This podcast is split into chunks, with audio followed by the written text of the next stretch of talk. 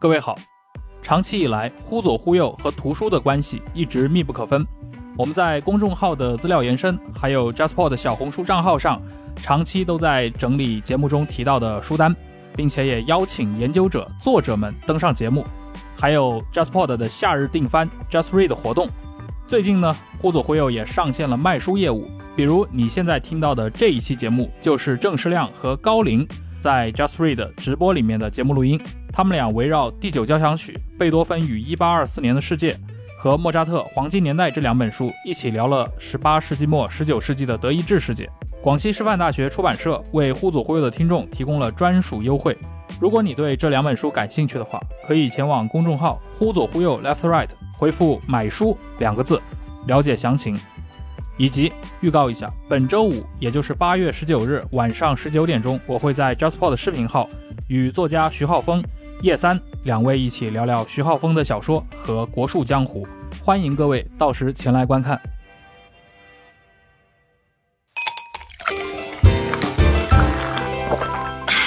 JustPod。Hello，大家好呀，欢迎来到我们 JustPod 主办的 Just Read 夏日播客读书月的现场。咱们这个直播呢会持续三十五天，从七月二十五号呢一直持续到八月二十八号，每天晚上七点都在这个视频号直播间。然后我们本场对谈的书目呢是那个第九交响曲，贝多芬与一八二四年的世界，还有一本是那个莫扎特黄金年代。啊，今天晚上呢，我们要聊个特别有意思的话题啊，就贝多芬和莫扎特。然后呢，其实我们是要借此来关注十八、十九世纪的欧洲。那要聊这个话题，我觉得咱们中文互联网没有谁比高林老师更懂。大家好啊！其实我觉得他们找我就一个目的，就是让我给大家演示一下不懂音乐的人怎么聊莫扎特和贝多芬啊。这个没什么关系啊。作家阿成评价过，就是那个吴清源嘛，就田壮壮拍那个电影儿。说拍的不好看，为啥不好看呢？就是田壮壮把那个围棋研究太多了，太懂围棋了，懂围棋所以拍的不好看，不懂拍的才好看，对吧？咱不需要懂音乐，咱咱咱聊历史哈。今天呢，那个那个那个高老师发了我一个特别好的一个提纲，我一看里面每个话题我都感兴趣，都是高老师的拿手好戏哈。我们就一个一个往下聊。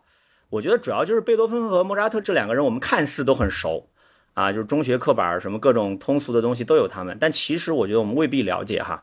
比如说，他们作为这个宗教信徒的这样的一些宗教的背景，比如他们所处的阶层，比如他们跟他们身边的那些权贵，他们那些给他们提供收入的那些贵族之间的关系，包括他们所居住的地方的文化氛围啊，我觉得都挺有的聊的。要不高老师，咱从这儿开始聊吧。这两个人的一些各方面的共同点，他们的背景啊，他们的阶层啊这一块怎么样？可以啊，就是说。莫扎特和贝多芬，我们过去总是把他们当做两个伟大的音乐大师来谈，这当然没问题。但是呢，你不把它当做是一个伟大的音乐的载体，或者说那种上帝不言使人言之，就像那个莫扎特传电影里那种，上帝选择了莫扎特让他来这个世界上创作，不用这个角度去看他们的话，把他们当成两个以音乐为职业的人，你会发现其实。这两个人是有很多共同点的，比如说他们都是天主教徒。这句话听起来其实是个废话，就是天主教徒又怎么样，对吧？这个德意志有百分之四十的人对都是天主教徒，但你们一定要考虑到，莫扎特和贝多芬是两个为天主教会或者说为天主教诸侯服务的音乐家。贝多芬是科隆大主教的音乐家，然后莫扎特是萨尔茨堡大主教的音乐家。那么这个东西，教会诸侯这个东西，其实在德意志是一个比较独特的存在，就是他是教士，但他同时又是德意志的诸侯，拥有完整的主权。其中贝多芬的那个主人，他还是选帝侯。德意志的诸侯分几档，就是选帝侯等级、诸侯等级和帝国伯爵等级。在这三个等级里面，贝多芬的主人是第一个等级。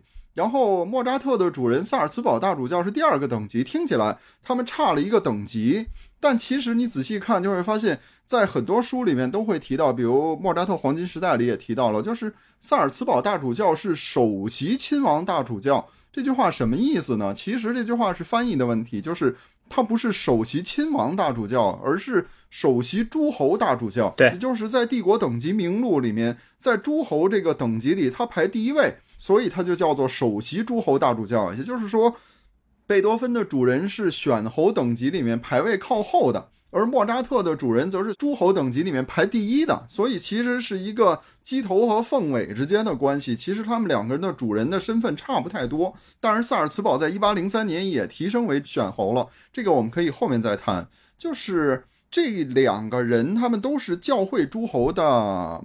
音乐家，这是他们的第二个共同点。还有一点就是，他们都是所谓的市民阶层。嗯嗯。但是你一定要注意到，就是他们两个人，就是贝多芬是波恩的人，也就是选帝侯科隆大主教。虽然是科隆大主教，但他不住在科隆，他住在波恩。那么波恩就是科隆选帝侯的首都。那么萨尔茨堡就不用说了，萨尔茨堡大主教是住在萨尔茨堡的。所以这两个人的共同点是什么呢？就是他们都没有生活在那种。德意志的所谓的自由市里面，他们都不是那种德意志的帝国城市的市民，他们是诸侯和选侯首都的臣民，这是他们的第二个共同点。那第三个共同点是什么呢？就是他们都是那种直接服务于宫廷的人的家庭，就是贝多芬的父亲是一个。不太成功的音乐家，所以他就娶了选帝侯的厨师的女儿。那那莫扎特呢？莫扎特的父亲是一个成功的音乐家，是萨尔茨堡最重要的几个音乐家之一，所以他娶了萨尔茨堡大主教的地方官的女儿。也就是说，你会意识到，就是像贝多芬和莫扎特这个市民阶层，如果他们的事业比较成功，他们的地位比较高，他们就会和官员。甚至于和某些低级贵族联姻，可是如果他们的表现不好，他们的事业不成功，就像贝多芬的父亲那样，他可能就会跟一个比他们更低一点的阶层，就是像厨师、像裁缝这样的阶层。那么从这个点上面，我们其实就可以看到，贝多芬和莫扎特是十八世纪的那种非常典型的德意志城市的臣民的那个阶层，也就是说，他们是有技术的。当然，他这个技术比较独特，就是本质上用一句话说，就是他们都是手艺人，只不过他这个手艺跟别人的手艺不太一样，他是音乐家而已。他们是这个样子的。对，刚刚高老师一通信息输出哈，我不知道大家那个听明白没有？我可以补充几个小段子哈，就是关于那个莫扎特和贝多芬的这个阶级。嗯，就有个段子就讲莫扎特七岁的时候跟他爸，就是刚刚高老师讲的，就特别牛的萨尔茨堡最牛的几个音乐家。跟他爸去那个维也纳旅行演出，说当时那个维也纳的皇后应该叫什么玛里亚德丽萨，对吧？就说非常喜欢莫扎特，然后那个小莫扎特是号称天才神童嘛，就在皇后面前表演了几首钢琴曲，然后呢，皇后就夸他，然后他就爬到皇后的膝盖上，然后亲吻皇后的头，然后对旁边的公主说：“哎呀，我特别喜欢她，我将来要娶她做新娘。”你看这种感觉啊，就特别牛。那当然，我觉得这两个人本身跟那个。大主教的关系，我觉得也是挺有意思的。其实莫扎特跟那个大主教关系闹挺僵的，他爸还嗯还写信劝他，就是跟那个大主教和解。就是大主教感觉对莫扎特的控制欲特别强哈，好像叫那什么科罗雷多大主教哈，莫扎特那个主教。科罗雷多大主教是一个非常严厉的那种教会诸侯，这也是个独特的地方。还有一点就是，说到玛利亚特蕾莎女皇，她之所以喜欢莫扎特。其实是因为莫扎特是一个音乐神童，你等莫扎特长大了之后，女皇就不喜欢他了。这也是一个很有意思的梗，就是女皇的儿子是哪个大公当伦巴第总督的时候，曾经想把莫扎特招到自己那儿去当音乐家，然后女皇就跟他说：“你没事招这种人干什么？你的宫廷里根本就不需要这种 没有用的人。” 女皇的点不在于说他的这个音乐才华，在于天才神童这种人设哈。对。他如果是个花费不多的小孩儿，又有天才，又会弹琴，女皇是很喜欢他的。但如果他是一个要争取自己的事业、要养家糊口，甚至于要挥霍无度的这么一个音乐家，女皇就严禁他儿子用这种人，就是这样。果然还是一个非常理性、非常持家的这样一种思路哈。顺着咱们这话题往下聊，我觉得这俩还有一个共同点，就是他们都去维也纳啊。当时维也纳这种城市的重要性。我们的听友当中一定有喜欢读高老师书、听高老师讲座的哈。高老师，我觉得他是我们中文互联网上重度维也纳吹啊。我 就是十九世纪的维也纳有多美好，就全是高老师，就是各种舌灿莲花啊。但是我觉得这里面有一个很重要的点儿，就是说他们当时的这种音乐或者对这种文化艺术的重要性。你想，就是从十八世纪开始，他怎么突然一下就是德意志音乐异军突起？是不是就跟维也纳的这种功能或者它所发挥的作用是有关系的哈？其实是这样，就是说，十八世纪对德意志来说是一个比较独特的世纪。呃，原因也很简单，就是因为十七世纪太黑暗了嘛，对吧？就是嗯十八世纪是所谓的魏玛时期，当然这个魏玛时期不包括那个巴赫的那个主人的魏那个时代的魏玛，它它是从歌德到魏玛开始这么算的一个特殊时期，就是。你会发现，到十八世纪的时候，整个德意志就从十七世纪的那种黑暗状态里面走出来了。你想想看，就是十七世纪对德意志来说，那是一个何其惨烈的世纪。在那个世纪里面，以宗教为借口，不管你是天主教徒还是新教徒，大家就因为你跟我信的不一样，我就要你的命，就是这个状态。对，大仲马的那个著名的笑话，不就是那一群土匪拦住一个人，你是新教徒还是天主教徒？嗯你要说我是天主教徒，他说我抢的就是你这个天主教徒，然后再拦住一个，你是天主教徒还是新教徒？他说我是新教徒啊，抢的就是你这个新教徒。反正你你都得交钱，都得纳命来。是的，就是因为德意志在这个时代里面太惨烈，死了太多的人，遭受了太严重的破坏，所以你会发现到十七世纪末，它是一个非常。非常繁荣的，或者说是一个非常宽松的时代，因为人少了，每个地方又都需要人。你想想，海德堡最古老的一座建筑物是那个所谓的骑士之家，它之所以会留下来，是因为那个城被烧的时候，就它幸免于难。也就是说，整个城都被毁了，现在一切都要重建。那需要重建的时候，我就需要建筑师，就需要工人。那本来人口就少，我又需要这么多的人，而且你建的时候，你还要做装饰，那就需要建筑师，需要雕刻家，需要绘画。为什么所谓的南德意志是巴洛克艺术的高峰呢？是因为那地儿都被烧成一片平地了，一切都要重新建，然后大家就把巴洛克艺术应用在方方面面。那所有这些东西建起来了，教堂建起来了，需要唱诗班，需要管风琴；那么宫殿建起来了，需要乐队；那城市的市政厅也需要乐队。你就会发现，整个德意志到处都在找人，只要你有任何一种才能，不管你。是搞建筑呢，还是搞艺术呢，还是搞所有的东西，只要是能用得上的，你都可以找到工作。这就是从十七世纪开始的这种德意志的宽松化的一个体现。德意志一直到一八零七年才大体废除了农奴制，但是到十七世纪末、十七世纪下半期，因为有大量的就业机会，有大量的东西百废待兴，到处都需要人，所以人的自由度就变得越来越高。这是十七世纪到十八世纪德意志的这种辉煌的一个特殊点。还有就是你会发现，德意志在音乐这个领域，其实原本它并没有什么特殊之处。就是如果你看中世纪。看十六、十七世纪，你会发现德意志在音乐上是没有太多的优势的。但是为什么从十八世纪开始，突然之间德意志就成了所谓的这个音乐之都呢？就是到处都是音乐家，不管是巴赫还是亨德尔还是莫扎特，到处都是音乐家。为什么呢？是因为你想想看，音乐这个东西在欧洲，它其实就那么几个功能，一个是宫廷。宫廷需要音乐，我需要仪式性的音乐，比如巴赫的弦乐组曲这样的东西，然后再比如像勃兰登堡协奏曲这样的东西。同样的，还需要舞曲，就是因为宫廷里不断的要举行舞会，大家要跳舞，所以需要舞曲。还有就是教会，教会需要每周的弥撒曲。你像莫扎特写过加冕弥撒，写过写过安魂曲。贝多芬有庄严弥撒，这些都是弥撒曲。教会需要这些东西。那还有一种东西是什么呢？就是歌剧。歌剧这个东西对音乐家来说，其实就跟话剧和作家之间的关系一样。你在法国，像雨果这样的人，如果想功成名就，靠写小说是很难的，或者说很累的。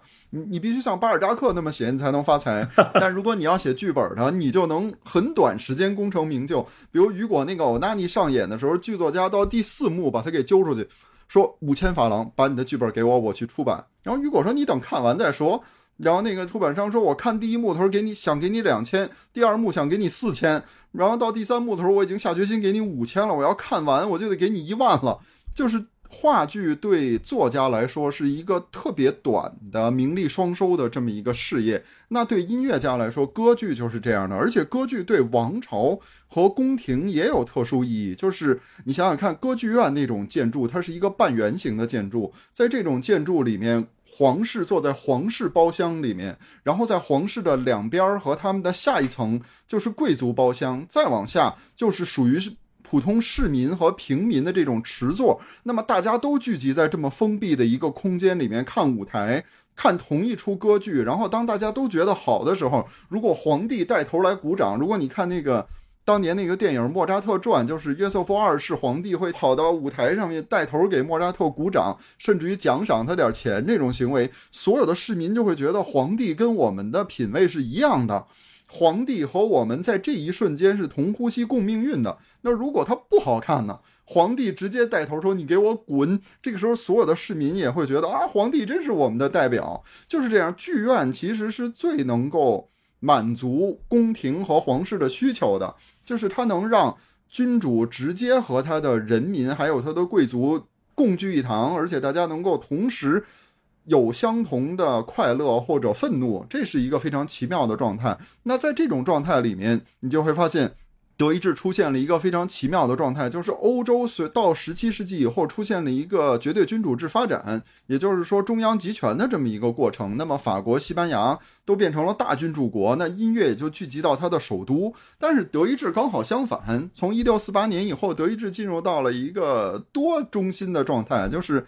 整个德意志帝国有上千个组成部分，每个都有自己大大小小的宫廷，哪怕是帝国自由市，他也有自己的乐队。你像泰勒曼就是法兰克福的音乐家。那像这种状态的结果是什么呢？就是像德意志这么大的一个地方，它从面积上说大体上就是四川加湖南这么大，但是它却有一千多个。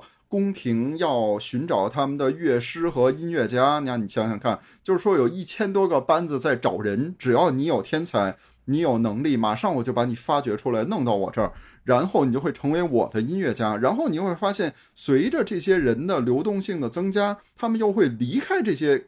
发掘他们的人，然后聚集到更大的宫廷里去，就像贝多芬和莫扎特这样。这就是为什么德意志在十八世纪和十九世纪的时候，一下就变成了所谓的欧洲音乐的中心，是因为他那儿有最多的舞台。它是这个样子的。嗯。刚刚高老师又是一通激情输出啊，跟大家慢慢理一理哈。嗯，就是最开始高老师讲的那个宗教的冲突，我不知道各位听友有没有概念啊？那个宗教冲突是很残酷的，我跟大家讲一下啊。就是当时神圣罗马帝国有两个阵营嘛，就是一个天主教，一个新教。就刚老刚刚高老师讲那个段子嘛，他们当时打了一个三十年战争，应该是一六一八年到一六四八年，然后当时那一块差不多两千万左右的人口吧，有个数据啊，说超过四分之一的人口就死在这个灾难里面。然后最后那个三十年战争的一个结果就是那个著名的什么威斯特法利亚的那个合约嘛，然后完了以后那个尼德兰啊什么瑞士啊就脱离神圣罗马帝国，但是完完了以后呢，他就获得了高度自治。哎，这个高度自治就刚刚高老师讲的，慢慢慢慢你看各种德意志的下面的邦国就发展起来了，或者就开始可以搞自己的那些东西了啊。我觉得这里面的这种时代的变迁挺有意思的，帮高老师补充一点。包括他刚刚讲到那个德意志的整个的这种他们怎么样去发掘音乐家呀，包括音乐对他们宫廷的功能就挺有意思的哈。这个可能都是我们国内之前讨论这些音乐家的时候没有太关注到，但其实挺重要的时代背景。其实威斯特伐利亚合约它还有一个非常重要的点，就是从一六四八年以后，德意志各邦包括皇帝和大诸侯在内都不得改变德意志的现状，也就是说。到一六四八年这个点，他甚至还往前追溯了一点，追溯到一六零几年的那个点，以那个时间为点，凡是存在下来的，到那一年还活着的所有的邦，不管你是主教还是修道院长还是帝国骑士，都不得被改变。谁去吞并他们，谁去摧毁他们，谁去占领他们，就是破坏威斯特伐利亚合约。那么。所有的签字国，尤其是两个担保国，就要去加以干预，也就是法国和瑞典这两个国家有义务去担保德意志永远处在一六零几年这个现状。那么后来瑞典消失了以后，就变成俄罗斯来承担这个责任，也就是法国和俄国来维持德意志的这个现状不变。这意味着什么呢？就是不管我有多小，不管我有多富。我的邻居都不能来抢我，这是一个何其好的事情！对，尤其是对主教这些人来说，他又不需要去组织军队，又不需要去维持自己的武力，又不需要去打败周围的邻居，甚至不需要保护自己。他只要把拿来的钱全都花出去，去享受生活就行了。所以你会发现，德意志的教会诸侯在音乐、在艺术、在建筑方面，比好多君主还要豪横。你比如萨尔茨堡，你去萨尔茨堡，你就会看到他那个宫殿，其实一点都不比维也纳含糊，尤其是他给他的情人建的那个米拉贝尔宫。你再比如说班贝格的那个主教宫殿，那真的是给国王住都没问题的。然后你再考虑到贝多芬和莫扎特，他们两个人为什么都是教会诸侯手下的音乐家呢？就是因为只有在德意志，除了皇帝。除了普鲁士国王，就只有像他们这样的教会诸侯才能养得起和用得起这样好的音乐家。我觉得刚刚高老师讲的，我们概括就一句话，就是主教们为啥能够岁月静好呢？是因为有法国和俄国在替你负重前行啊，他帮你把那个维护秩序的那个工本费都出了，你就玩吧，你就去搞艺术吧，你就享受生活吧。而且前面高老师还讲了一个点啊，挺有意思的，我再补充一个小段子哈。不过高老师是提到雨果的收入是如数家珍，我只能讲讲现在啊。他刚刚讲说雨果。靠写那个歌剧短平快来钱特别快，嗯，这有点像我们国内那些作家，什么王朔啊、石康啊、刘震云，就是他们为啥不写所谓的严肃文学？他们说因为写电视剧剧本来钱快啊，对吧？这个而且也来名声也快。我觉得跟你刚刚讲那个雨果那个事儿挺像的哈。我可没说过，啊，他说的我一点都不同意啊。就回到我们前面那个话题哈，我觉得这里面有一个很关键性的问题，就是前面我跟高老师我们也在聊，就是这。贝多芬和莫扎特其实各自代表一个时代哈，你看他们那个出生和死亡的那个年份就知道，莫扎特嘛是那个在一七九一年去世的哈，完了以后就是那个法国，因为那会儿法国大革命了嘛，就革命嘛，就对德意志就宣战，完了以后就打了一个第二次三十年战争。我们前面刚刚聊了第一次三十年战争嘛，嗯，可是那个我们前面聊的那个书贝多芬的那个第九交响乐呢，是一八二四年上演，对吧？那距离莫扎特去世就已经过去三十年了哈，就这两个人的。时代其实是不一样的，他们各自代表了一个时代哈。就是其实这两本书很奇妙，你别看它是不同的人写的，而且写的内容其实也没有太多交集，但他们刚好代表着德意志近代历史上的一个重要时期。就是莫扎特基本上就可以看作是启蒙时代的德意志的一个象征。而贝多芬则是浪漫主义时代的，或者说复辟时期的浪漫主义时代的德意志的象征。你想想看，莫扎特是一七九一年十二月份死的，然后在他死之后大概两个月还是三个月，就是利奥波德二世皇帝就死了，然后再然后就是革命的法国向德意志宣战了。也就是说，一七九二年的上半年，革命的法国就对德意志宣战。当时弗朗茨大公还不是神圣罗马帝国皇帝，因为他爸爸死得太突然，所以他既没有被选为罗马人的国王，也没有被选为皇帝。所以，革命的法国是向波西米亚和匈牙利的国王弗朗茨宣战的。这也是一个很有意思的点。到一七九二年的七月十四号。弗朗茨大公被德意志的全体诸侯们选举为皇帝，然后大家特地选了这么一个革命的纪念日来举行皇帝加冕礼。在这个时候，就是德意志的大小诸侯簇拥着这个年轻的皇帝，意思就是你们带着我们去打败那些可怕的法国人。他是这样一个场面。那你想想看，莫扎特刚好在这个场面到来之前死了，他就意味着那个德意志的启蒙时代，而贝多芬则刚好相反，就是。当他创作的时候，一八二四年正是一个复辟时期，已经快进入到让人难以忍受的这么一个时代。古茨科夫他不是说科学在我身后，历史在我眼前吗？那是一八三零年。到一八三零年的时候，德意志人其实已经对这种复辟时期的现状感到忍无可忍了。那么，一八二四年就是一个即将感到忍无可忍的这么一个时代，这就是《欢乐颂》所诞生的时代。所以，这两本书虽然是彼此独立的两部作品，但你仔细观察，他们确实是分别代表着一个德意志历史上的时代，就是启蒙运动的开明专制的时代，和那个一方面感到沉闷，一方面又觉得好像。最终的解放即将到来的这个复辟时期，他们两个人各代表着一个时代。对，那莫扎特的黄金时代其实是处在约瑟夫二世和利奥波德二世那个时期，哈，就奥奥地利的启蒙时期。嗯，对。那启蒙时期，比如说特点，它在政治上、经济上。包括对个人生活而言有什么特点？高老师能聊聊吗？启蒙运动这个东西，其实是我经常对吧？嗯，阴阳怪气儿的一个主题。那那必须是您的传统异能，我们就聊起来吧。但是我想说的就是，启蒙运动其实也有它好的一面，就是我们过去一直都说，呃，文艺复兴以后，欧洲人就思想就开明了，欧洲人的思想就开始解放了，人开始从宗教里边解脱出来。但其实你一定要考虑到，思想上面解脱出来，不等于生活上就能解脱出来。那个那个，我到处说的梗就是一个人从清晨出发，你不管往哪边走，你就沿着一个方向一直走，走到中午，你就已经走到你这一生。能够活动的最大范围了，你这一辈子最大的范围就在这一天能够往返的范围之内。那你想想看，在这么一个以自然村为基础的人生里面，一个人能解放到什么程度啊？对吧？就是这样。就是文艺复兴之所以让意大利有了一个突飞猛进的阶段，有了一个人人寻找自由、寻找自我的阶段，其实我觉得最重要的原因是黑死病，人突然少了三分之一，那。你的就业机会就多了，然后还有很多人会继承财产啊，于是这些人的生活一下就好了，他们就一下变得自由了。这个才是文艺复兴时期意大利那么追求享乐、那么追求快乐、那么追求现世的这种幸福的根本原因。那在德意志其实也有这个问题，就是很多人都在意识到，似乎我应该去追求一个跟别人不一样的生活，我应该去追求我自己的人生，但你做不到啊。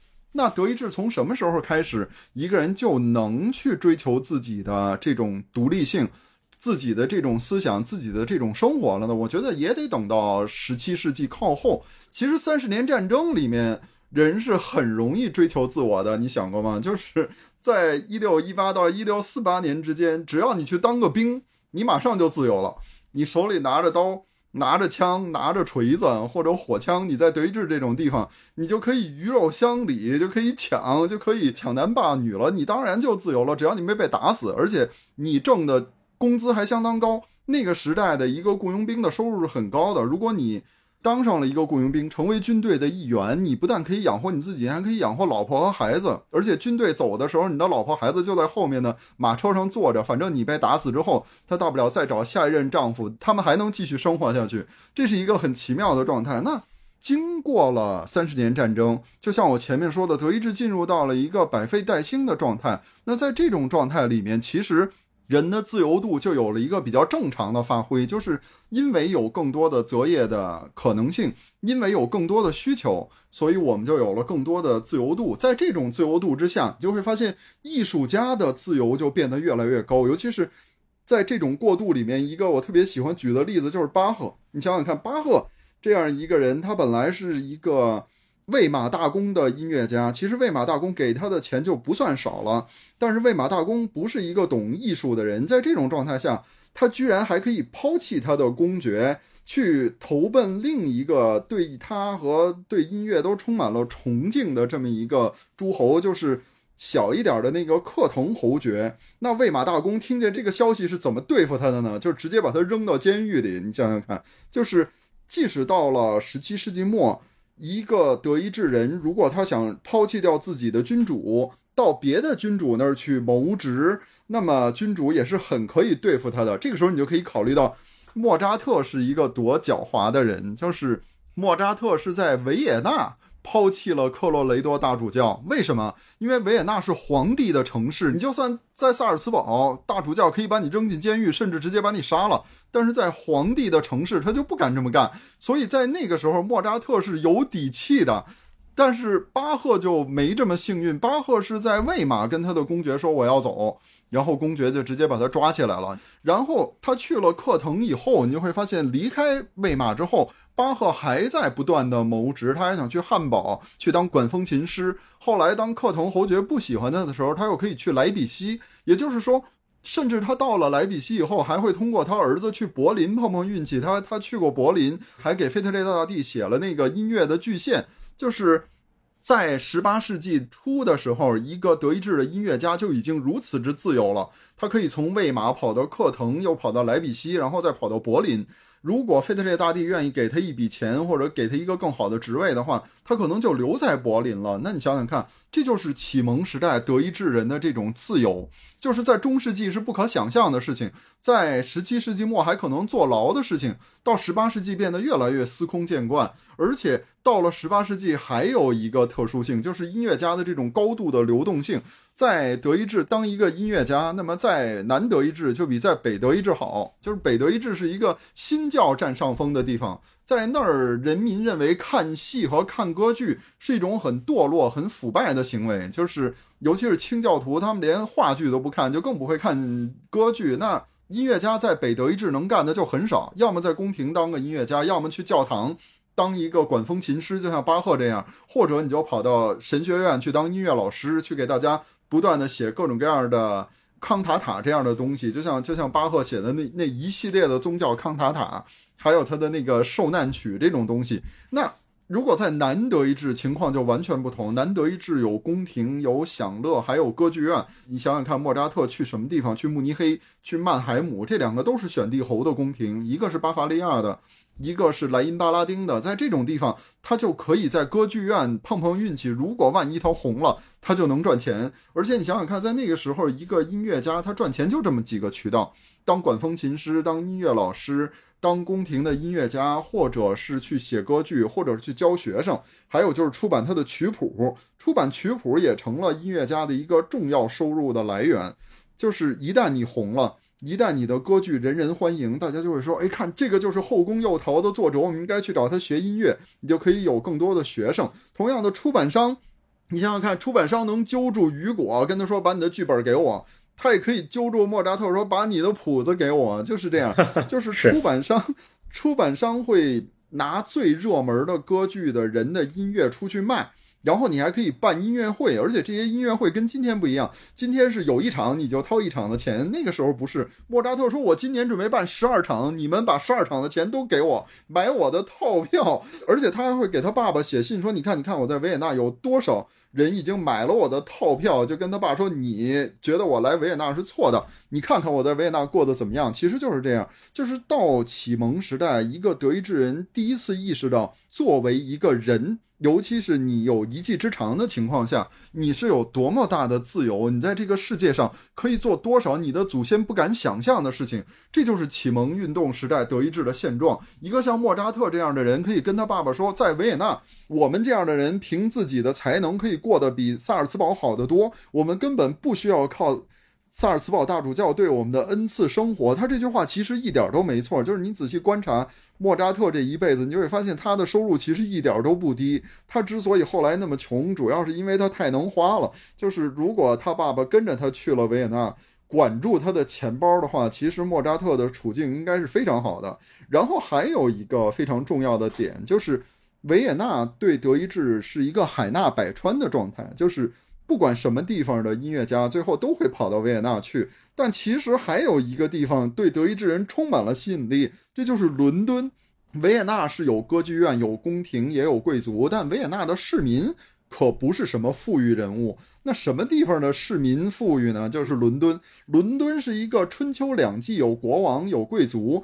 啊，然后整个一年四季都有一个非常庞大的，而且有消费习惯的市民阶级的城市。这个地方的人在十八世纪会花钱去买小说。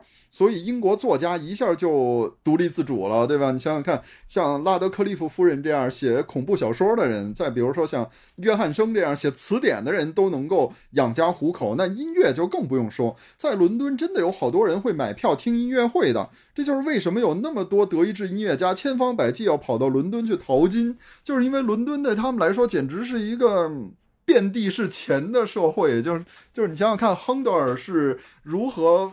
千方百计的去伦敦，就是在亨德尔那个时代，你抛弃自己的君主，跑到别处去淘金，这也是个很危险的事情。所以亨德尔就直接跟他的主人，也就是汉诺威选帝侯说：“我不行了，我创作不了了，我没有才能了，我已经老了，你饶了我吧。”然后他的主人说：“行吧，那你就走吧。”走了之后，他就去伦敦了。然后他在伦敦刚过了几年好日子，就发现英国女王死了，然后汉诺威选帝侯来当英国国王了。这是一个何其尴尬的事情！就是我前脚跟他说我已经老了，没有才能了，后脚我在伦敦干的风生水起，然后他也来伦敦了，这可怎么办？这就是德意志音乐家对伦敦的这种向往。那还有谁向往呢？比如海顿。海顿在伦敦就很捞了一笔钱，虽然埃斯塔哈奇给不了他多少钱，但是他在伦敦可没少赚。那莫扎特其实也是想去伦敦的。你要看这本《莫扎特黄金时代》的话，你会发现，莫扎特大概在一七八几年的时候给他父亲写信说：“说爹啊，我跟我媳妇儿准备去伦敦了，你。”孩子，我准备给你送到萨尔茨堡，你帮我们照看一下吧。然后他爸就写给他姐姐写信说：“这两个混蛋就这么把孩子扔给我，他们要是死在伦敦可怎么办？”就是这样，就是后来是因为他父亲真的就死了，所以他们去伦敦淘金这件事儿才没有能够成型。但是你想想看，在十八世纪有多少机会是留给这些有才能和有技术的人的？那对。这样一个时代，每一个人都有机会改变自己命运的时代，对这个时代的君主来说，又是什么样的呢？有腓特烈这样的珠玉在前，像腓特烈大帝这样的人，他能够从哈布斯堡手里抢走西里西亚。那么之后，腓特烈威廉二世又搞了瓜分波兰，一个传统的欧洲君主国就这样消失了，被从地图上直接抹掉了。那你想想看，对约瑟夫二世皇帝和利奥波德二世皇帝这样的哈布斯堡君主来说，这是一个什么样的时代？这是一个。人能够创造出一切可能的时代，那对他们来说，真的就应该在宝座上面去做像莫扎特、像海顿这样的人在他们的世界里所做的那些事情。这你就可以理解为什么约瑟夫二世皇帝会用那种发微博式的速度发布法令，他十年能发六百多条，对吧？比我发微博发的都多。就是在这种状态下，六千多条法令他在十年里发，那你想想看。这就其实就是启蒙运动时代德意志的这种特点。那莫扎特的音乐，如果你听莫扎特的音乐，它跟贝多芬真的有巨大的区别的。虽然我不懂音乐，对吧？但你也可以感受到，就是莫扎特的大部分音乐其实是非常辉煌的、非常乐观的。他认为前未来可期的那种状态，就是这种状态，其实刚好就是约瑟夫二世皇帝时代。德意志和维也纳的这种精神状态，就是我们其实是大有可为的这种状态，而跟他相比，贝多芬就是另一个时代了。确实，我跟大家补充几个好玩的段子啊，一个就是他讲到海顿的那个伦敦之行，那个淘金嘛，就是捞金嘛，确实挺能捞的。就当时有一个伦敦有一个小提琴家出版商，也是个经纪人嘛，叫所罗门，这人是个土豪，他。当时一口气向海顿约了那个什么，也就六首交响曲加二十首小型作品。然后还让海顿亲自去伦敦指挥那个他的新作品的首演，然后海顿就去伦敦发展了。然后他在伦敦安排了一个特别满的档期，就是各种又要去把违约的作品写完，然后完了以后还要当那个乐队的指挥。他的那个音乐会就巨成功，就是说当时那个伦敦的这种可以说就像刚刚高老师讲，就音乐市场巨好，对吧？上到那个贵族王室，对吧？下到那个普通市民都特别喜欢这个东西哈，一下子就可以让音乐家收入很丰富。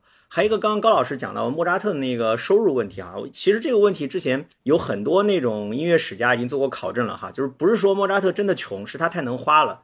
说他当时有一个七个房间组成的公寓在维也纳，就是紧挨着大教堂。还有各种仆人，还有私人的理发师，专门的马车停车位，就台球桌什么的，就花钱如流水哈。嗯，那他赚的其实也挺多的。他爸就写过一封信嘛，那个信里面就讲说，这儿子挺了不起的，就是开了一场音乐会就赚了一千弗洛林啊，就是其实他收入挺高的。就是有音乐史家折算过，说他一呃收入相当于四百个普通人当时的收入，其实蛮厉害的。所以我觉得刚刚高老师把莫扎特那个时代的特点，就是音乐家的四处流动，完了以后高收入就描绘的淋漓尽致啊。我补充一点小细节。其实，如果你看那本《莫扎特黄金时代》的话，你就会发现，其实那个时代的音乐家，如果你想赚钱的话，真的是能赚到的。就是莫扎特的那个房间，一年的租金才七百弗罗林。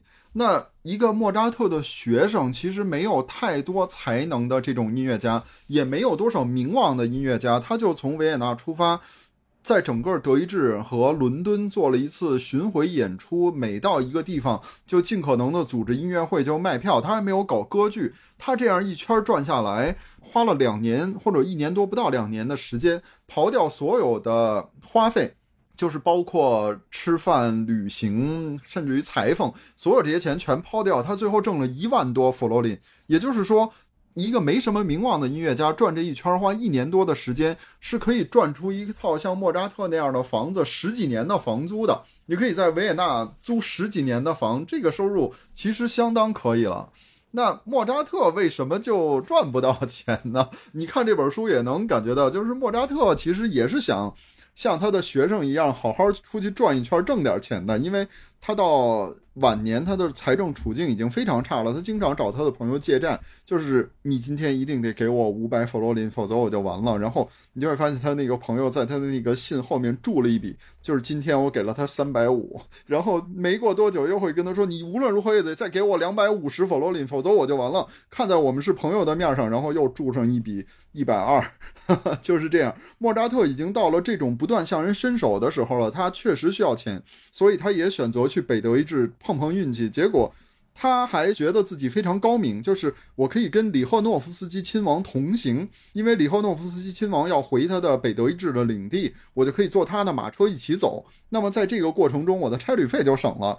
但是莫扎特没想到另一点，就是一旦你和一个亲王拼车。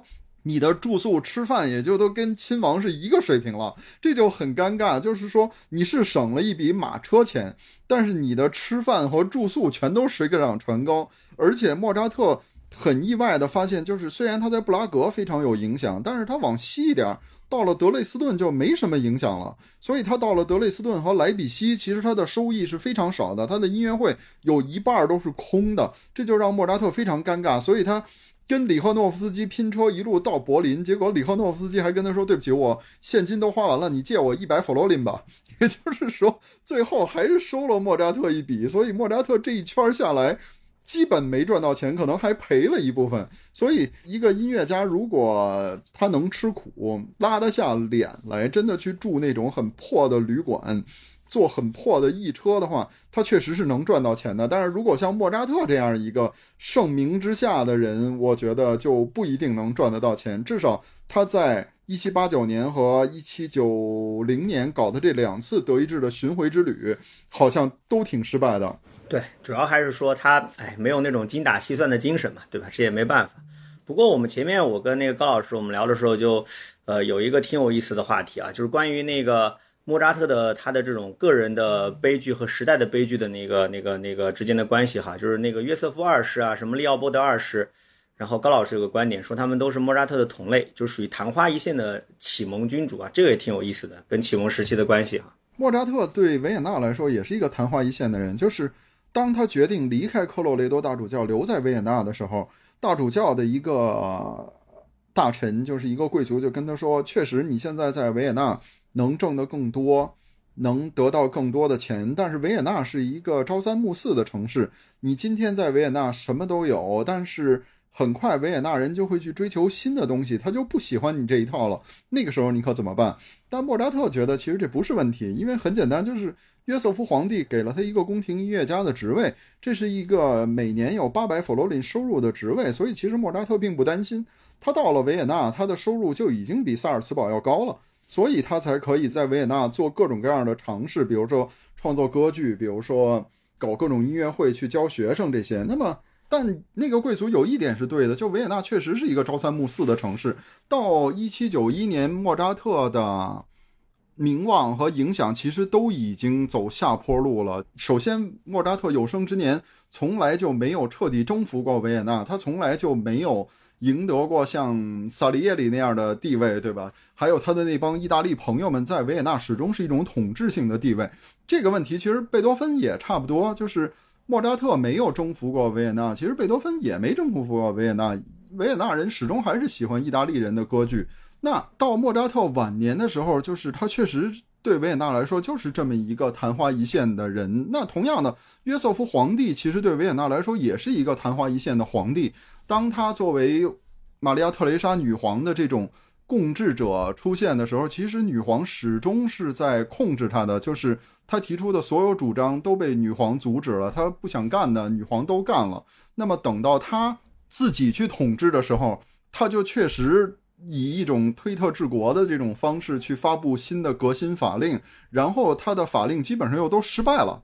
对他来说最残酷的一点，其实是他自己把他所有的改革都废除了。这是最让一个理想主义者难以忍受的。就是约瑟夫皇帝在他的晚年或者说生命的尽头，发现经过他的一番改革，整个哈布斯堡君主国已经四分五裂了。像奥数弗兰德已经宣布独立了，匈牙利也准备宣布独立，而且他跟土耳其之间的战争还陷入泥潭。然后普鲁士还准备。以他的传统方式背刺哈布斯堡，然后约瑟夫二世皇帝是自己下命令把他的大部分的法令全都废除了，这对一个改革者来说其实是非常残酷的。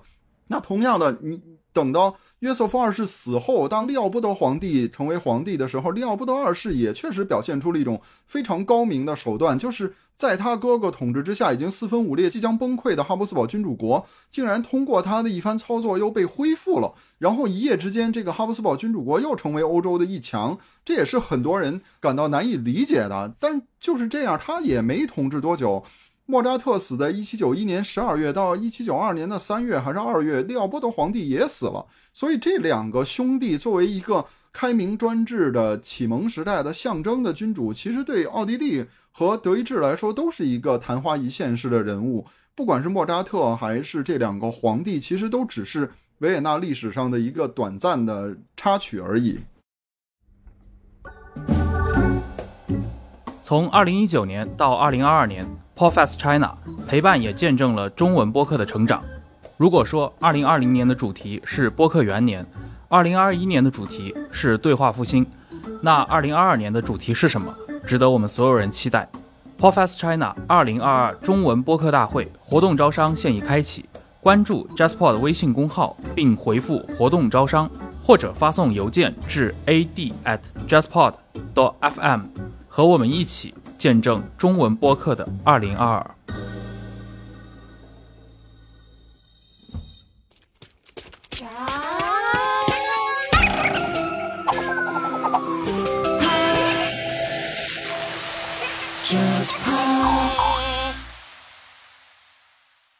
那我们前面莫扎特已经聊很多了，包括他跟启蒙时期的关系。我觉得我们接下来可以聊聊贝多芬啊，贝多芬也挺有意思的。按照高老师的讲法。如果说莫扎特代表着那个启蒙时期，那么贝多芬就代表着复辟时期啊，浪漫主义。然后，当然那个书的主题就是贝多芬与浪漫主义哈。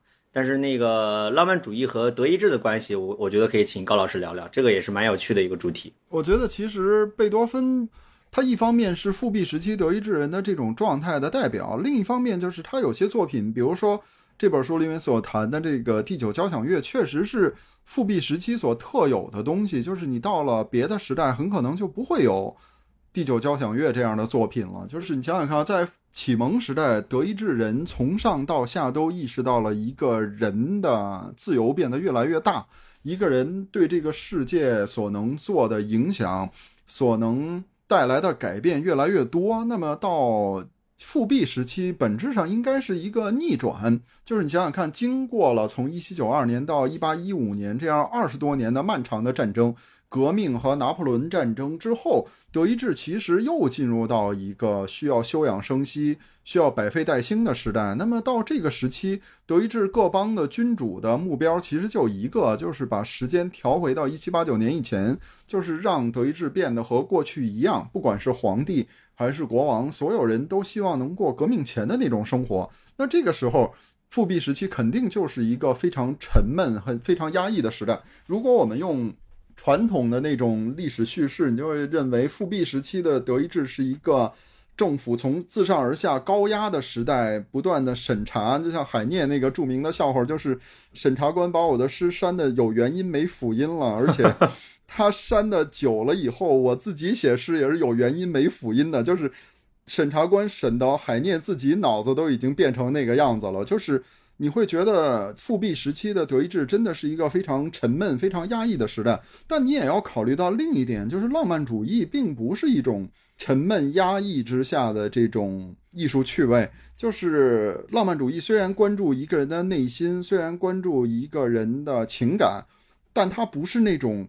被人摁着脖子反思的那种对一个人内心的关注，相反，他是发现一个人的巨大的影响力，一个人巨大的创造力。就是德意志，虽然弗朗茨二世皇帝是一个非常沉闷、非常压抑、非常无聊的君主，对吧？就是到神圣罗马帝国晚期，人人都觉得这个帝国有问题。但你会发现，德意志历史上在一期。九二到一八一五年之间，可不是只有弗朗茨这一个皇帝啊，还有一个莱茵河那边来的皇帝，就是拿破仑啊。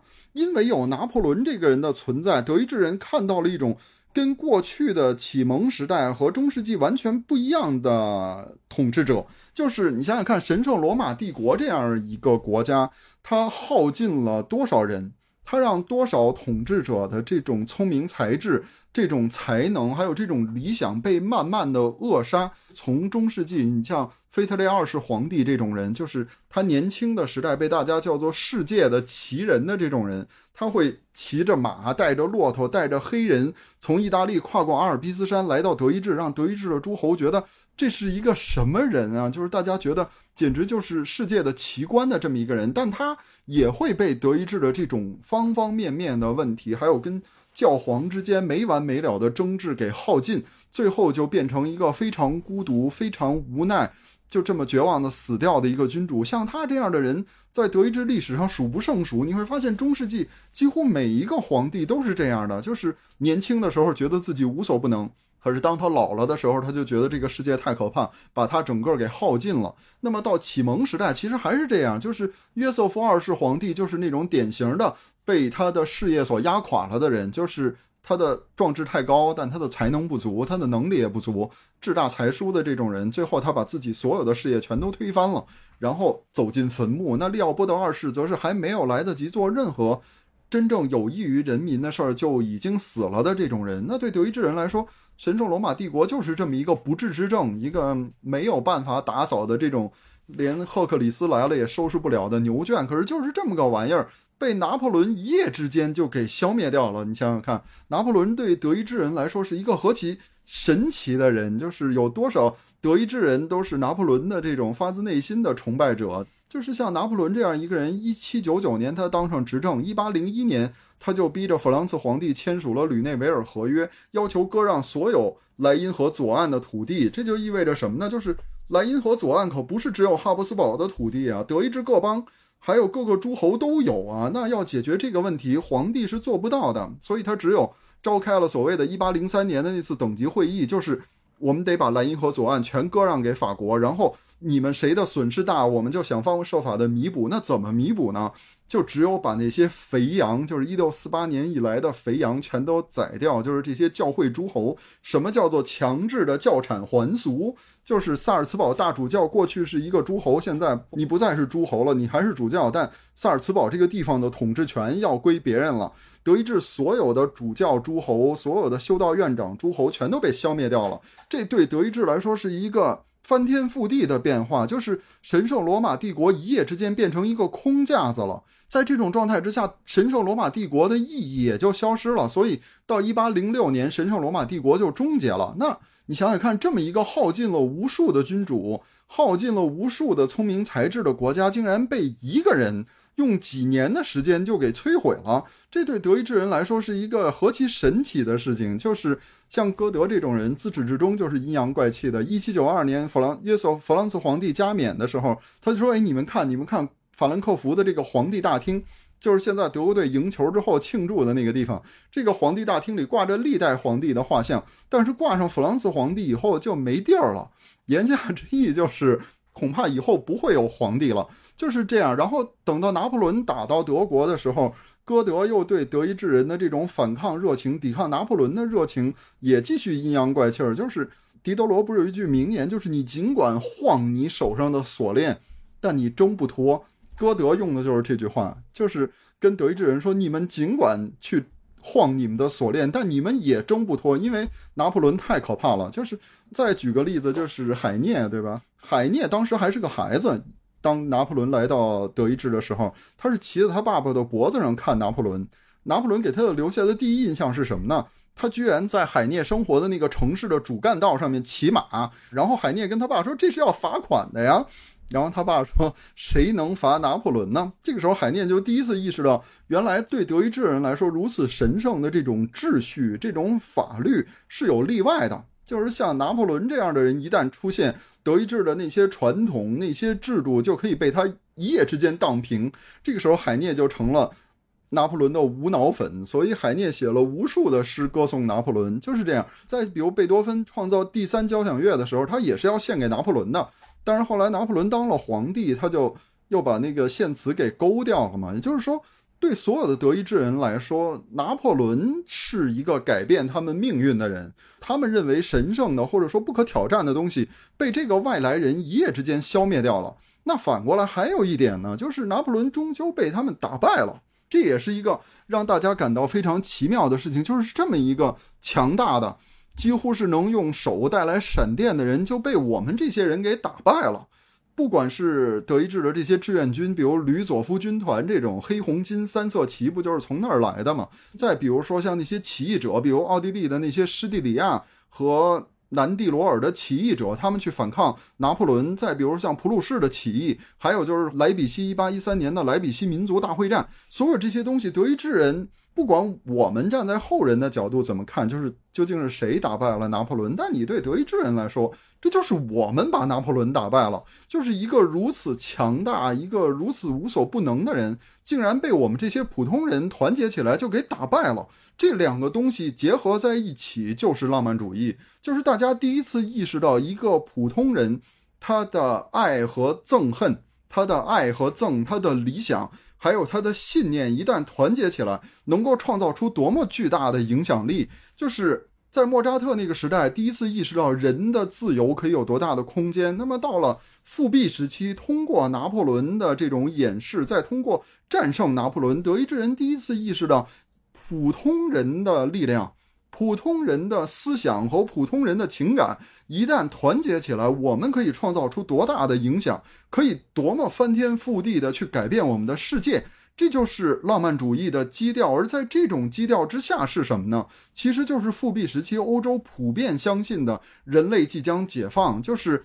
你想想看，德意志有多大？就是如果你用那个德国国歌，当然现在德国已经不唱那个第一段了，对吧？就是德意志东到梅梅尔，西到马斯河，北到贝尔特海峡。这个，如果你把这么大范围内的一个德意志都给解放了，那你干嘛不顺手把整个欧洲都解放了呢？对吧？所以对德意志人来说，德意志的解放和欧洲的解放是一码事。那对欧洲人来说，因为有拿破仑这样的人可以在这么短的时间横扫欧洲，那如果我们用一种进步和解放的力量去横扫欧洲，难道我们不能复制拿破仑的这种成功吗？这就是浪漫主义的信念。这个时候，你就会发现，浪漫主义其实是一个特别广阔、特别庞大的概念，它几乎无所不包，什么都有。浪漫主义历史学、浪漫主义法学，甚至于政治上的浪漫主义，对吧？就是一个很缺德的梗，就是。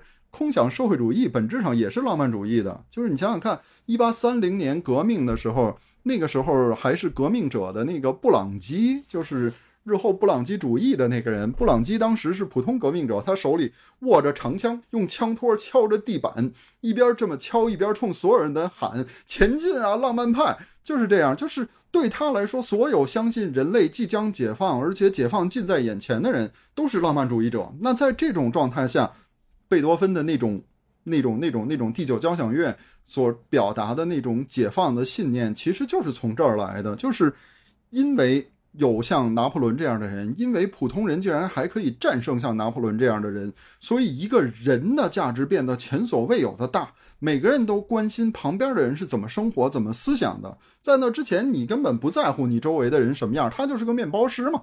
他是个面包师，他一辈子就是个面包师而已。那如果我是一个神父，我一辈子也是个神父。如果我是一个伯爵，我可能永远就踩在他们的头上。但是在之前的这二十三年里面，整个世界翻天覆地了。他昨天是面包师，明天就可能是拿破仑的将军，或者说昨天他是一个孤统将，后来他就成了莫斯科亲王。你对这样的一个时代的人来说，你去写一部小说，去表达一个人内心的这种爱和憎或者欲望，去表现一个普通人，他是真的有兴趣看的。你在一个高度的身份的社会里面，是没人有这个兴趣的。就是伯爵什么样，还用你告诉我？我去参加一次沙龙，见的比你书里写的还要多得多。我为什么要看你呢？所以你会发现在启蒙时代，小说从来都是要去写一些。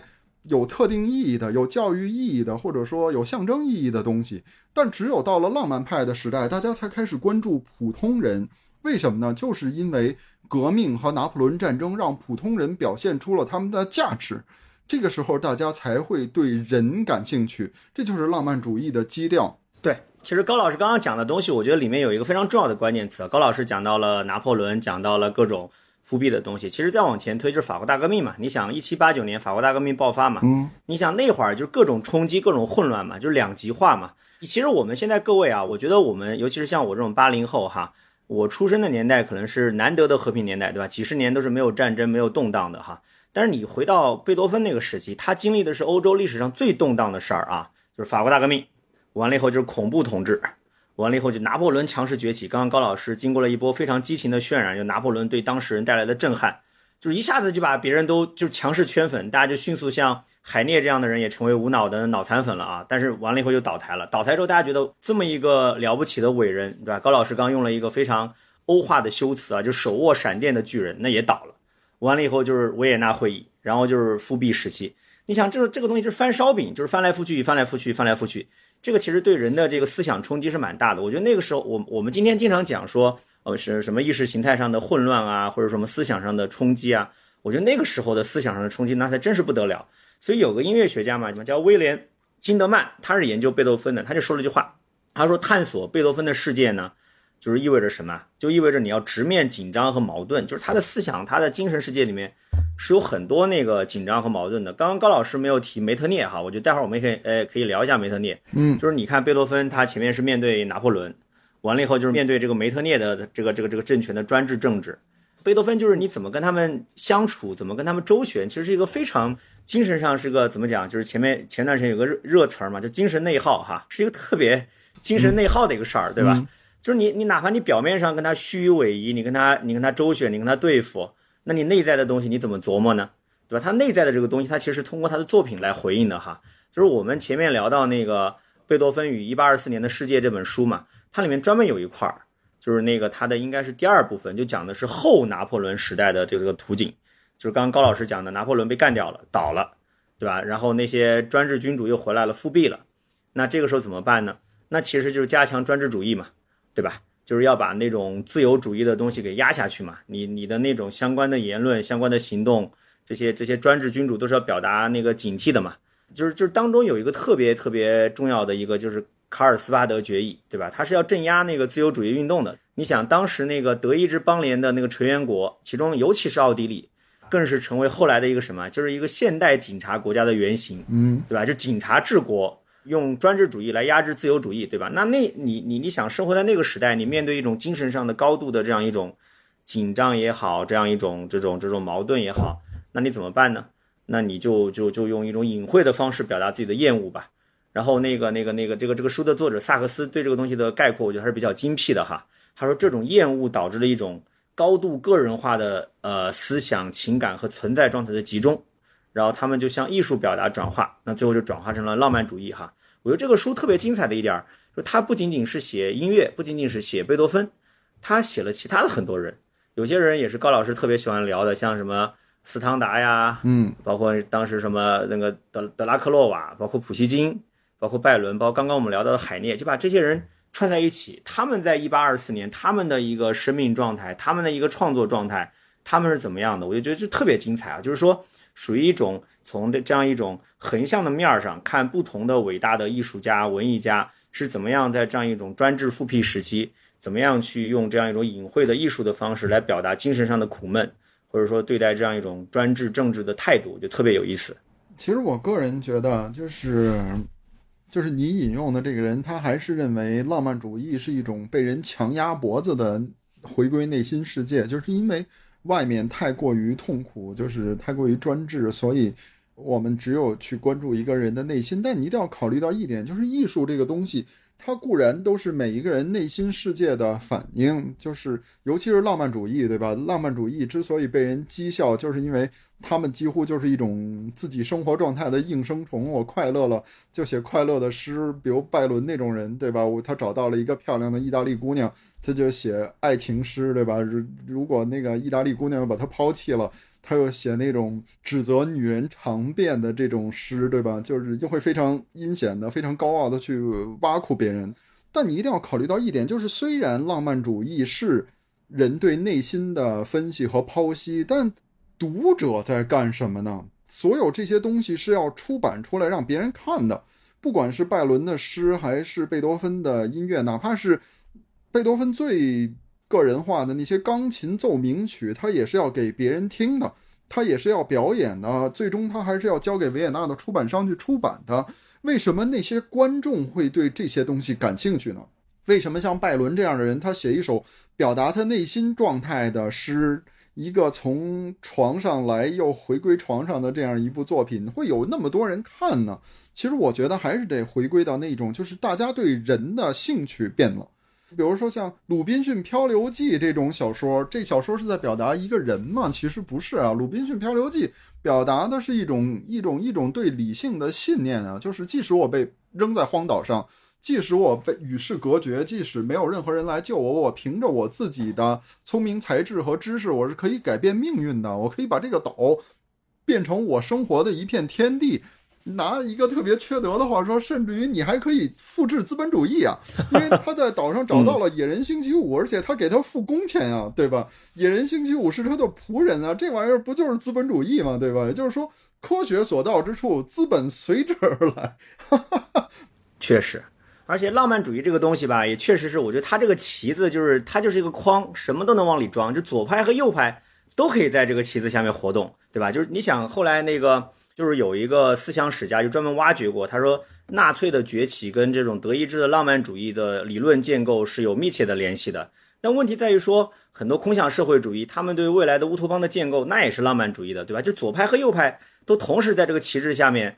然后就就聚在一起了，就真的是立场是针锋相对的哈。确实是这样，就是比如在法国，它就是一种保王党的思想，波旁复辟王朝的意识形态。像雨果这样的人，他就会为贝里公爵遇刺而写诗去悼念公爵。那当奥尔良王朝的王太子遇刺的时候，又是缪塞写诗去纪念王太子。浪漫派其实自始至终在法国就是一种君主的，至少是一种立宪主义的这种艺术。那你比如说德意志的这种浪漫主义法学和浪漫主义历史学，那也是站在王朝一边的呀，对吧？就是复辟时期德意志人的两大要求之一，不就是颁布宪法吗？既然一八一三年莱比锡战役之前，你们这些哈布斯堡和霍亨佐伦的君主，就是你们都答应我们要颁布宪法，那为什么打败拿破仑以后，你们不兑现承诺呢？这个时候，浪漫主义法学就说：我们虽然没有成文宪法，但我们是有限制的呀。这玩意儿其实就是为君主服务的。但是反过来说。我就说，浪漫主义，如果你把它归结到根本最本源的东西，不管它站在什么立场上，其实浪漫主义所追求的就是一个人的内心和一个人对世界的这种改变。浪漫主义的最基本的基调就是人定胜天，这玩意儿说起来有点像启蒙派，但其实浪漫主义是真的相信人的力量的，就是不管你是像拿破仑那样的高高在上的英雄，还是像。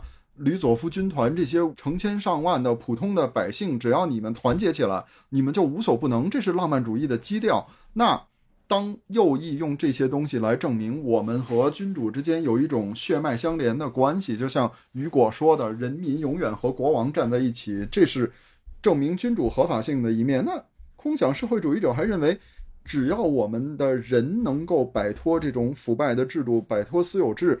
地球都会变好，这是一个非常有意思的地方。就是海涅跑到巴黎的时候，就特别喜欢跟这些空想社会主义者的人混在一起，因为大家相信真理和道德、真理和政治上的解放其实是一码事，就是真善美是三位一体的。你们的艺术是美，然后政治家要搞的就是善，这两者是统一的。那真就是我们大家共同的追求，所以。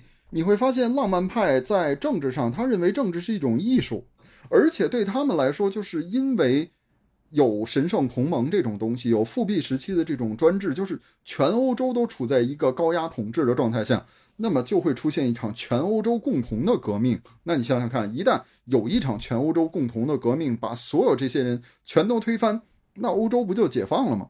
那如果欧洲解放了，那欧洲又统治着地球上面那么多的土地。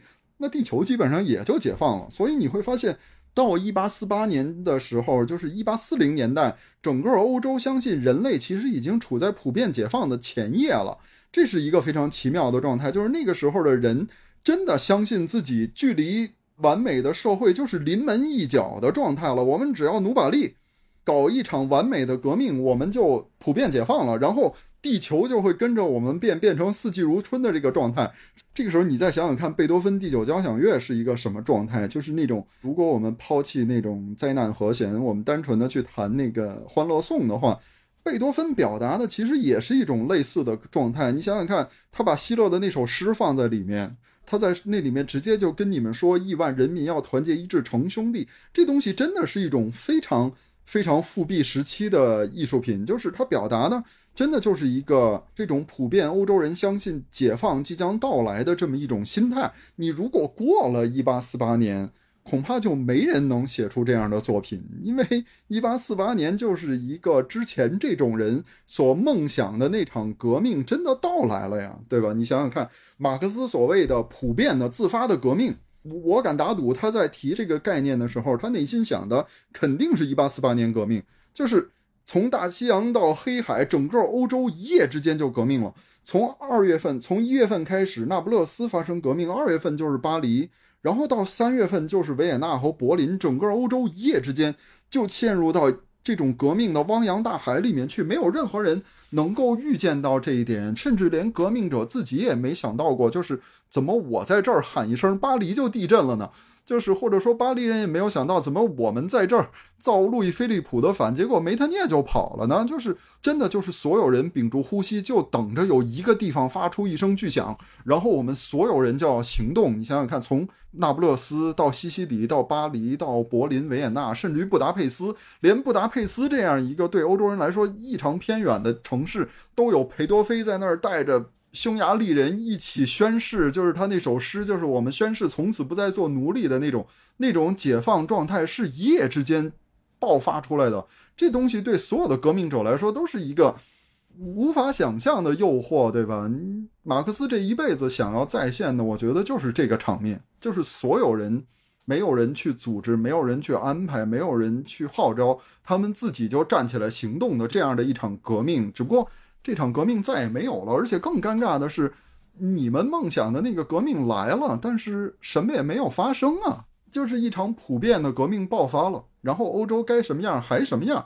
这个时候，欧洲就进入到了一个非常沮丧的状态。就是你想想看，一八四七年的时候，大家相信我们离解放就是临门一脚了，然后一八四八年我们踹了非常完美的一脚，结果我们还是没解放。不但没解放，整个欧洲还变回一八四七年那个样子了。你要怎么解释这一点？这个时候你就会发现，所有的知识分子、所有的思想家和艺术家都在反思这个问题。这个时候，马克思就出现了。马克思的那个科学共产主义，其实就是要终结前面那种空想社会主义的，就是那种艺术化的政治的，就是你们别再把政治当做是一种艺术了，政治是一门科学。马克思的所有关于这个问题的观点都可以总结成一句话，就是我们这些革命家和诗人是不一样的。那这个时候，你再看看法国那个诗人波德莱尔的话是什么呢？就是诗人只能为艺术而艺术。那这句话什么意思呢？就是我们诗人跟他们革命家也是不一样的，对吧？你想想看，就是就是马克思说搞革命就搞革命，别去。招惹诗人了，那波德莱尔的意思是什么呢？就是搞革命，你们找马克思啊，我们不行，我们诗人只能搞艺术，就是这样。就是唯美主义和科学共产主义其实是一个硬币的两面儿，就是政治家不想要诗人了，诗人也不想再跟政治家一起混了，这是一个有意思的点。但其实还有一个点，就是一八四八年以后，有些人认为我们应该搞点现实的政治，别再想从根本上解决问题了。我们还是干点我们力所能及的事情，这就是现实政治。就是过去大家认为全人类都解放了才能轮到德意志人，然后犹太人觉得对对对，全人类都解放了轮到德意志人，然后德意志人解放了就轮到我们，所以德意志人和犹太人是难兄难弟。但是到俾斯麦那个时候，就是说我们。干脆别等着全人类了，我们。自己先把德意志人解决了算了，这就是德意志帝国。那么从这开始，你就会发现。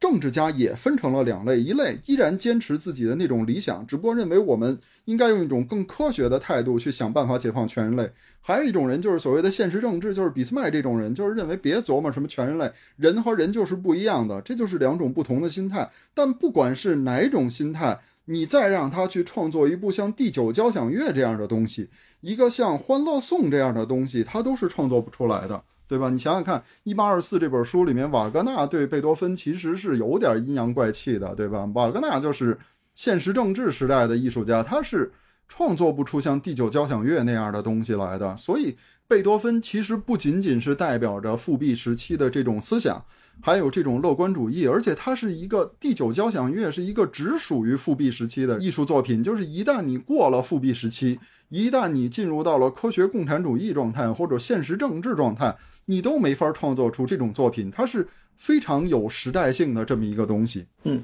我觉得顺着高老师的那刚刚聊的往下聊，有有两个诗人我们可以对比一下。嗯，一个就刚刚那个高老师聊到的波德莱尔，就是波德莱尔他其实刚刚按照高老师说法，他跟马克思之间就产生了这样一个分野吧，就波德莱尔就变成了一个貌似专业的诗人。然后马克思这边就讲的是诗人就去写诗，然后那个搞革命的去搞革命。其实波德莱尔一开始一八四八年他是搞过革命的，对，虽然大家对他的政治方面的表现评价是很稚嫩。你想那个时候巴黎的工人啊、学生啊，包括市民，就是一起起来想要推翻那个七月王朝嘛，就是那场大革命嘛，就是被刚刚被高老师吐槽的，好像整个欧洲都爆发了革命，但什么都没有改变，就回到了一八四七年的状态。那个时候波德莱尔还挺上心的，他跟他的朋友一起办了一个革命刊物。宣传革命思想啥的，结果这个刊物就维持了两天，就就就没了。而且最关键的是，他还参加过巷战。这个我我原来还不了解，我后来是看了波莱尔的传记，我发现原来这么一个给人的感觉就是在巴黎的街头忧郁的徘徊的诗人，他竟然非常英勇的参加过巷战。嗯啊，这确实是一个非常令人意想不到的情况。但也恰恰就像高老师讲的，那没用啊，什么都没有改变。最后你诗人和革命就不得不在这边做一个分手。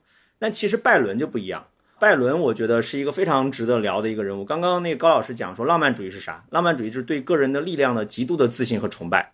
我觉得这个在拜伦身上有非常明显的体现。就拜伦其实这个人的个人的作风啊，因为我们这边的话来讲，就个人的作风问题是蛮糜烂的。就是他 有个非常夸张的事儿，我不知道我们听友知不知道啊？就他当年就跟他的一个同父异母的妹妹叫奥格斯塔有一段不伦之恋。这事儿后来坐实了吗？坐实了。他的夫人不是叫安妮吗？就是出身于那个英国的贵族嘛，就就离家出走了，就把女儿带走了，嗯，就就不要跟老公一起过了，然后就向拜伦提出离婚了。就这个事情就迅速让拜伦在英国社死了。就是我们今天很多关于拜伦的传记，就喜欢把他塑造成是什么为了在海外革命，毅然决然的离开英国。你说有没有这个动机？当然是有这个动机的。但是跟他这种呃四处留情的这种好听点叫放荡不羁，难听点就渣男行为，那也是有关系的。他当时跟他这个同父异母的妹妹这个不伦之恋之后，他在英国待不下去了嘛，他就走了。然后呢，他所支持的革命行动啊，那也是极其之激进的啊，就就包括他最后死就死在那个当时不是希腊要反抗奥斯曼土耳其嘛，独立战争嘛，他就死在里面了。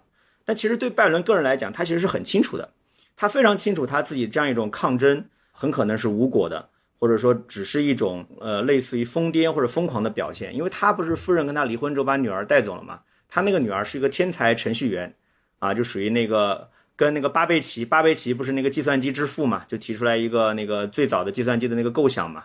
然后那个拜伦的女儿就在这个巴贝奇的这个机器上，就是相当于写出了最早的程序，就是在纸面上的那个程序啊，最最早的程序员。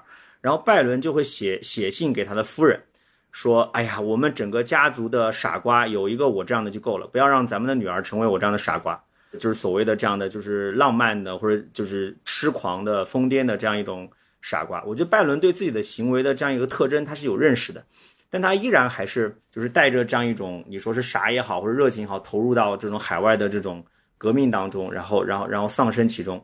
我觉得通过拜伦和波德尔的对比，就非常能够体现出刚刚高老师讲的1848年之后这种诗人和革命之间的这样一种你说是分道扬镳也好，还是说社会分工也好。对吧？在拜伦那个时候，他就觉得我写诗跟我搞革命一回事儿，对吧？都是我个人的这样一种，你说浪漫的或者说热情的体现。那当然转过来，拜伦也会觉得，哎，我这样搞也只是我个人的行为，我不希望我的家人再像我一样。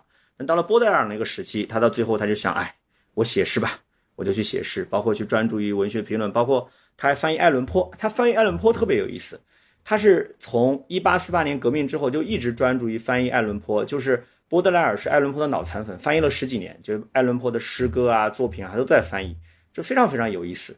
就你会发现，从那那那个之后，好像波德莱尔就彻底的转向文艺生活了，就好像就跟革命就就真的是从此隔绝开来了。这个就是刚刚那个高老师引用的或者说描述的马克思那种想法嘛，就诗歌的归诗歌，革命的归革命，就蛮有趣的。其实你要是仔细观察，你会发现，一八四八年转向的不只是波德莱尔一个人。就是很多人其实都在一八四八年之后发生了一个转向，比如福楼拜，对吧？福楼拜也是一八四八年以后突然就变得保守了，就是在那之前他也是对奥尔良王朝各种冷嘲热讽的，但是一八四八年以后他就开始怀念奥尔良王朝了，这是一个很奇妙的状态。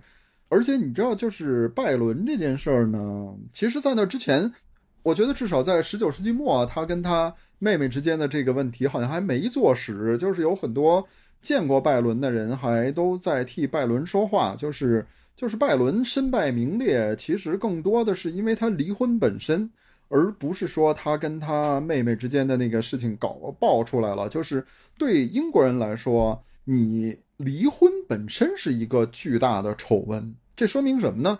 就是你，你连你太太都搞不定，就是这个才是拜伦真正身败名裂的地方。你这么一个浪子型的诗人，而且你还是个男爵，还是个贵族，然后你竟然连你媳妇儿都搞不定。你有个情人之后，你媳妇儿竟然跟你分居了，还带着女儿走了，这对拜伦来说才是毁灭性的打击。你想想看，就是。但是你想想，他拜伦干了什么呢？其实他干了很多事情，他支持过烧炭党，然后他又支持希腊人的个独立。但是你想想看，这两件事儿其实大部分流亡者都在干。路易拿破仑也是参加过烧炭党的呀，他和他哥哥都参加过烧炭党。他哥哥死在他怀里，就是因为参加烧炭党人起义啊。其实拜伦干的是当时欧洲流亡者的里面。主要的几种消遣方式，或者说政治追求，但是你想想看，拜伦投身希腊运动以后，给他带来了多大的回报？你看这本书也可以感受到，就是一八二四年他死的时候，拜伦是全欧洲的英雄啊，就是不只是英国人，英国人过去所有那些对他冷嘲热讽、对他各种阴阳怪气的人，现在全都为之一变啊！就是即使那些最保守的政治家也开始意识到，英国应该为希腊做点什么呀，就是。拜伦实际上是挑了最有戏剧性的一件事儿，然后把他所有的资源，甚至他自己的生命都压进去。而且拜伦其实不单单是一种个人英雄主义的，拜伦其实跟别人说，也许我能当上希腊国王。拜伦还是有政治抱负的。是的，拜伦其实是有梦想的，就是他真的相信自己作为一个诗人是可以搞革命的，自己作为一个诗人是可以指挥军队的，就是一个诗人可以。带领军队去打仗，可以带领希腊独立军，可以把那些原本四分五裂的希腊起义者团结在一起。拜伦是有这种想法的，而且如果他真的英雄的话，他说不定真的能成为希腊国王啊！而且，而且你知道拜伦是怎么得上那场病的？就是他当时要骑马出发，当时下巨大的雨，然后所有人都跟他说：“你别在这种时候冒雨出去。”然后拜伦说了一句特别英雄的话，就是：“如果连下雨都怕的话，还怎么打仗啊？”然后就骑马冒雨出去了，然后就感冒死掉了。这个其实刚好也从一个侧面说明，诗人和军事统帅之间是有着巨大的差异的，并不是你是一个伟大的诗人，你就真的可以指挥千军万马的。虽然每一个诗人内心深处都有这种梦想，但拜伦用他的实际行动证明，其实诗人干不了这个。你比如裴多菲，其实也是一样的呀，对吧？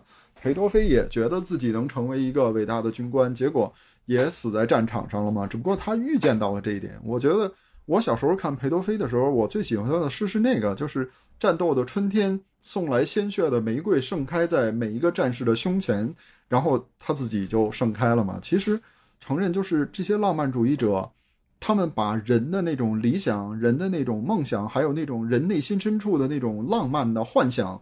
真的付诸于行动，这是他们的英雄。而且你想想看，拜伦死后有多少人想要模仿拜伦？你比如说，俄国十二月党人，拜伦是一八二四年死的，俄国人是一八二五年就发动了十二月党人起义。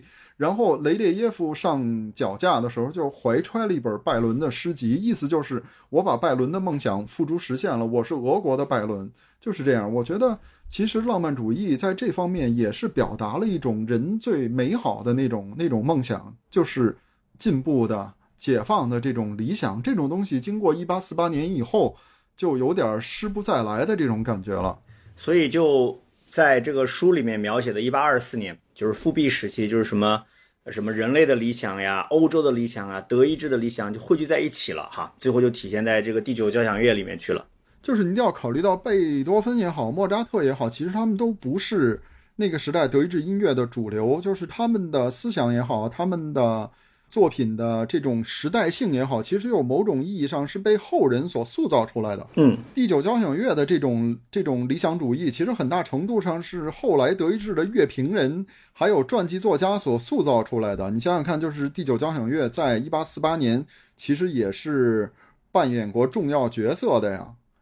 就是在德国革命的时候，俄国的那个革命家就是巴库宁在德国，然后他跟莱比锡的指挥，也就是瓦格纳，当时他还是萨克森王国的那个乐队指挥，就跟瓦格纳说：“我告诉你，所有的古典音乐其实本质上都是封建糟粕，等到革命胜利了，这些东西都要被消灭掉。”然后瓦格纳说：“我现在不跟你辩论。”然后瓦格纳就说：“我们过几天要搞排演，你来看了以后，你再说音乐要不要消灭掉。”然后巴库宁就去了。那天瓦格纳排演的就是第九交响乐。等到第九交响乐演完以后，他就走过去问巴库宁：“你觉得音乐应该消灭吗？”那个时候巴库宁已经泪流满面了。然后，然后巴库宁说：“我跟你说，就算音乐应该被消灭掉，我也愿意跟你一起誓死捍卫它。”就是这样。就是第九交响乐在一八四八年其实是一种人类理想的象征。而这个东西其实是瓦，包括瓦格纳在内的一代德意志的音乐家和乐评人所塑造出来的。就是贝多芬自己有没有这种理想主义，其实我觉得是很成问题的。这也是我一个懂音乐的朋友，就是我们青年维也纳的那位岳正和老师，特别严肃的教导我的，就是你不能听瓦格纳的一面之词就认为贝多芬第九交响乐代表着复辟时期的这种理想主义，你一定要考虑到。第四乐章的那个、那个、那个灾难和弦，当然我又不懂，所以我只能找机会让他来谈谈这个问题，我就不多说了。但是我觉得有一点是肯定的，那就是贝多芬也好，莫扎特也好，他们和时代之间的这种高度的一致性，其实既是时代的体现，也是后人塑造的产物。就是后人为了强调这些伟大的音乐家和他们时代之间的关系，所以塑造了他们作品里的这种时代性。我觉得这个是肯定的。对，就是当年钱钟书在《宋诗选注》里面讲过一句很刻薄的话，但很有道理。他说，经常就是文学史的建构或者艺术史的建构，相当于什么？相当于暴发户认祖宗，或者野孩子造谱牒。就是你要建构起一个体系，你把你的之前的一些先辈抬起来，然后把他们放在一个脉络里面，就显得他们是传承有序的，显得是他们当时就体现出了伟大的思想。这样无形之中也把自己的作为后辈的地位和身份也抬高起来了哈。我觉得刚刚高老师聊的就有点这个意味，就是你不断的进行历史的建构和历史的诠释，把这样一些后人的理想、后人的标准、后人的这样一些解读和想法，就放到前人的身上。其实这个意义上就有点像什么，就是说有有一个时髦的句式嘛，叫制造贝多芬，对吧？嗯，把那个把后人的这种想法和标准，就是放在历史人物身上哈，这也是一个比较普遍的现象。好呀，我看咱们直播应该时间差不多到了。呃，最后还剩一刻钟，我看看有什么听友的评论。哟，我还看到有个听友在问说，呃，看了《黄金年代》，讲娱乐和讲吃的那块儿很感兴趣，就问一下莫扎特和贝多芬那个时候的欧洲的热门的美食和娱乐是啥？哎，这个有意思，高老师要不聊聊呗？这个问题其实有本书挺有意思的，就是讲凡尔赛会议期间的那个厨师的，就是呃那本书好像我要没记错的话，好像叫《为君主烹饪》，就是。他被带到维也纳，然后为聚集在维也纳的各国君主们做菜，讲的是这个。那那个时代的，到十九世纪初，欧洲的美食其实还是以甜的为主，就是大家喜欢甜食，这是君主制时代的一个遗风，就是吃水果。这个有什么了不起的呢？水果又不值钱，什么东西值钱呢？当然是糖了，对吧？糖是很贵的，因为糖只有少数几个。几个殖民地和糖岛才能生产，所以炫富的最好办法不是吃水果，而是用糖做出水果，糖塑，用糖做出苹果，做成各种各样的水果，然后摆成一盘儿，还有做成各种各样的甜品。这个其实才是十八世纪和十九世纪初的风尚。那个时代，大家相信，那个时代大家还是在吃冷餐，这也是一个很有意思的点，就是路易十四时代。路易十四时代，法国人还是只有少数人用叉子，就是国王还是用手的，用手和餐刀。所以你想想看，如果用手抓的话，菜如果太烫，那就不太好。所以到十八世纪中呃初期，十八世纪初大家还是吃冷餐，因为没有叉子。到十八世纪末，大家已经普遍用餐刀和餐叉了。所以，比如说有一个非常有意思的梗，就是。法国大革命期间，英国的那个保守主义的思想家叫什么来着？埃德蒙·伯克，在议会里面举着一把餐刀，因为没有任何人可以带那个武器进下议院，所以他只好拿了一把餐刀，然后举着餐刀跟大家说：“你们看，你们看，这就是那些法国的革命党想要插到我们的国王胸膛里的东西。”这个时候，那个写写撒谎学员的那个谢利坦就站起来说：“哎，那在那只手上拿叉子了吗？”就是这样，就是就是到十九世十八世纪末，大家已经开始用餐刀和餐叉了。那么这个时候就出现了一种新的风尚，就是吃热餐。就是既然大家用餐刀和餐叉了，那菜太烫其实就不是问题了。这个时候就有一种所谓的俄罗斯式装盘术被引入到欧洲，就是俄国驻巴黎的大使把。他们俄国人的吃饭习惯带到了欧洲，就是俄国人是做好一道菜马上端上来，大家就吃，趁热吃。原因很简单，就是俄国你要把它放凉了就冻上了，所以俄国人是做好了马上端上来的。然后法国人发现这个不错呀，就是吃口热的，这对法国人来说是是一个很新奇的东西，所以就所以就把就把俄国式餐装盘术引入到欧洲各国。但其实，在维也纳会议时期。大家吃的还是冷餐，就是那个时代，如果说有什么特别重要的饮食的话，最重要的就是甜品、巧克力、甜点，还有糖素这些东西是受大家欢迎的。而且那个时候酒还没有特别注重产地，就是我们今天所谓的勃艮第红酒和波尔多红酒，在那个时候还并不是一个通行全欧洲的东西。波尔多红酒之所以重要，是因为法国人觉得它口味太怪，就是，就是法国人觉得，哎，这波尔多酒为什么喝起来这么奇怪呢？然后，然后大家就说，因为波尔多酒是出口的，波尔多守着守着那个加龙河的出口出海口，然后这些波尔多酒就会直接被运到英国，是英国人喜欢这种口味，然后所以波尔多红酒在那个时代的法国其实是一种。